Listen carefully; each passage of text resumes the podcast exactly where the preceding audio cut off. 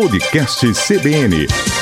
Olá Maceió, olá Alagoas, diretamente da redação da CBN Maceió, eu, Emanuele Borba, estou com você para mais um episódio do nosso podcast, com informações e novidades sobre o que você precisa saber quanto ao país e principalmente o que acontece em Alagoas.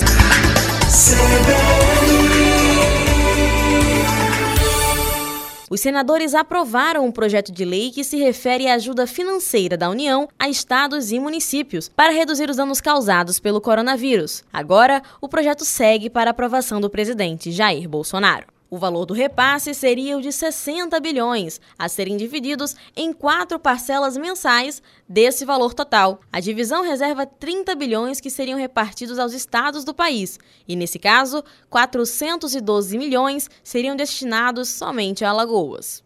Além disso, enquanto durar o estado de calamidade, ficam proibidos, por qualquer motivo, a retenção, a suspensão e o bloqueio de repasses aos entes federados. A intenção é evitar a diminuição de verbas, prejudicando ainda mais a prestação de serviço à população.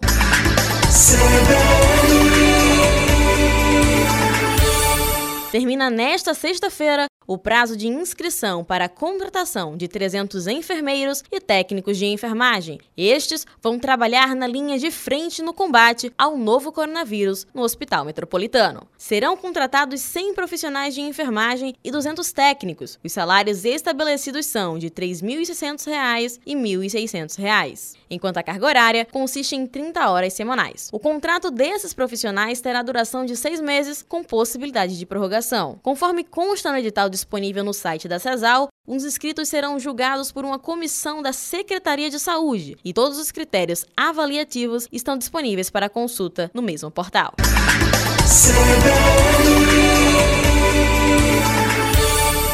A empresa de tecnologia Inloco, a partir de um levantamento periódico sobre o índice de isolamento dos estados, trouxe à tona um número em Alagoas. Em abril, ficou evidenciado que o estado atingiu a média mensal de isolamento de 44,93%. O índice é baseado no uso dos celulares e do envio de dados a partir dos aparelhos. A média do estado ainda está abaixo da recomendada. Nos picos de isolamento diário, em abril, Alagoas chegou a ter 54,2% o que também não atinge a meta proposta pelos especialistas, que seria de 70% ao dia.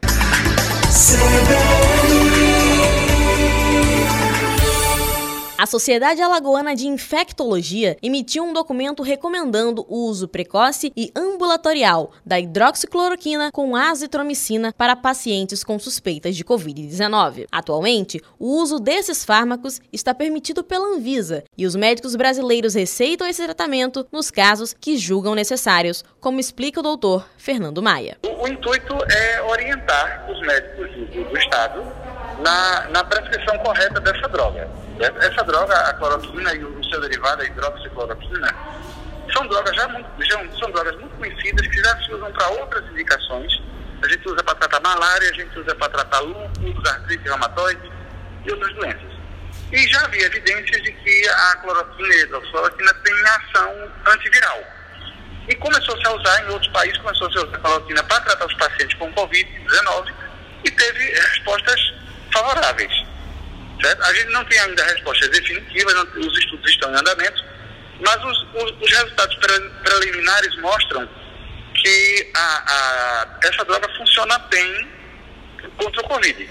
E por isso que vários lugares no, no Brasil e no mundo já estão recomendando, então nós seguimos essa, essa tendência e a Sociedade Alagoana de Infectologia preferiu fazer esse documento para que a gente possa nortear o, o, o, tratamento de forma correta para os médicos da rede pública e privada do Estado de Alagoas. Com essa recomendação, o grupo de infectologistas prescreve não somente a dosagem correta, mas o período compreendido como ideal para a aplicação desse tratamento. A justificativa dos médicos responsáveis pelo documento explica o motivo de sua criação. A ideia, a ideia é disseminar informação para que os, os pacientes que ainda estão na fase inicial possam ser tratados e que a gente consiga, com essa medida, que a gente consiga evitar que muitos pacientes evoluam para a forma grave.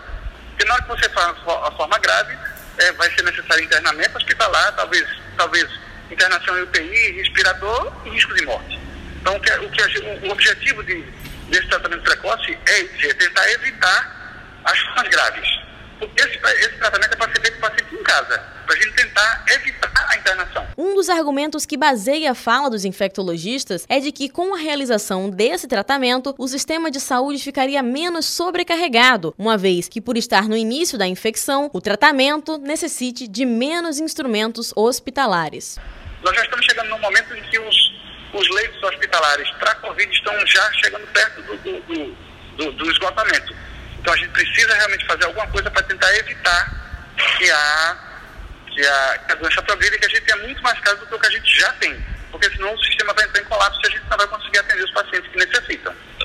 Por isso, a recomendação de, de, de, de tentar iniciar um tratamento mais precoce para a gente tentar evitar a forma grave. Desses dois medicamentos, possui a venda controlada, mas ainda que seja obtido sem prescrição e orientação médica, o doutor Fernando desaconselha o seu uso autônomo. Essa droga para ser utilizada de forma correta, também é uma coisa muito importante, que muita gente não sabe.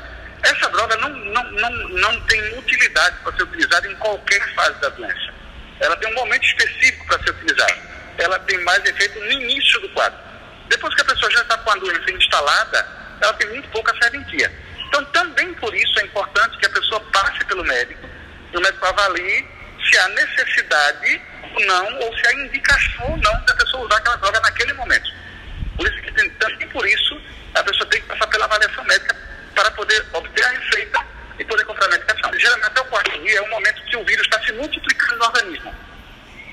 E aí essa a cloroquina ajuda a, a multiplicação do vírus. Depois, do, a partir do quinto dia, que o vírus já se multiplicou e já se iniciou o processo inflamatório que caracteriza a, o Covid, a cloroquina não tem mais utilidade. Então não adianta só você passar para todo mundo, não adianta você prescrever para todo mundo de forma discriminada.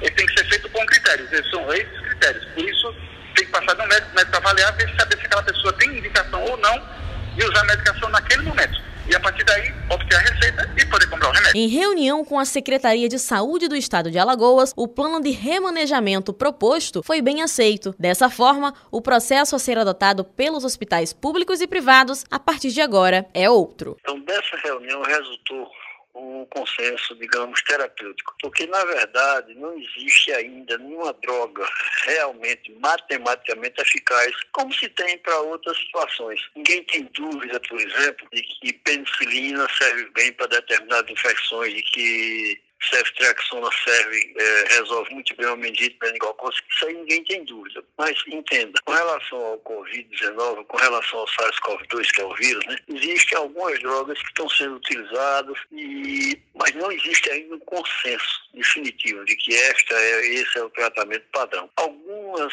direções apontam, algumas, é, algumas, digamos, evidências apontam na direção, por exemplo, da cloroquina ou da azitromicina, por exemplo. Então, ficou estabelecido basicamente nessa reunião, fora outros assuntos que foram tratados, foi um, um consenso elaborado pela Sociedade Alagoana de Infectologia, preconiza o seguinte: naqueles casos ambulatoriais, aqueles casos leves em que não existe ainda menor comprometimento respiratório, se quem se utiliza, vai ser utilizado azitromicina e a medicação sintomática, anti-inflamatório, antitérmico, etc. Nos casos mais sérios, em que já está havendo início, enfim, os casos que são internados, ora, são internados por quê? Porque já existe algum comprometimento respiratório, que é o grande problema do, do, do SARS-CoV-2, né? Então, nesses pacientes, nós poderemos utilizar a cloroquina ou a hidroxicloroquina. É a mesma coisa porque a dose de hidroxicloroquina é menor do que a dose da cloroquina. Então, nesses pacientes, nós poderemos utilizar. Mas, veja bem, todo médico, quando prescreve um medicamento, ele assume uma responsabilidade, porque qualquer dano que o medicamento vier causar, o médico poderá ser responsabilizado e processado. Então, o Conselho Federal de Medicina, ele liberou a chamada prescrição off-label, ou seja, aquela médico pode prescrever a cloroquina desde que o paciente concorde e assine, ou o paciente, ou o responsável por ele, e assine um termo de concordância, porque não existe, entenda, não existe ainda, espero que quem nos ouça possa entender, não existe ainda uma evidência, digamos, total matemática de que aquela que é a droga que deve ser utilizada. Tudo indica que ela favorece os pacientes. Então, daí a chamada prescrição off-label, ou seja, aquela prescrição que o médico faz com o consentimento do paciente ou do seu responsável e ele não será responsabilizado, pelo menos eticamente, pelo, seu, pelo conselho é, da classe, por qualquer problema que venha acontecer. O paciente toma consciência dos problemas que poderão acontecer, problemas cardíacos, oculares, etc. São acidentes que, aliás, eu não conheço uma medicação que seja totalmente inocente. O Acontece em Alagoas fica por aqui. Essas e outras notícias estão disponíveis na íntegra em nosso site cbnmaceió.com.br. Acesse agora e conheça o nosso portal. Até a próxima!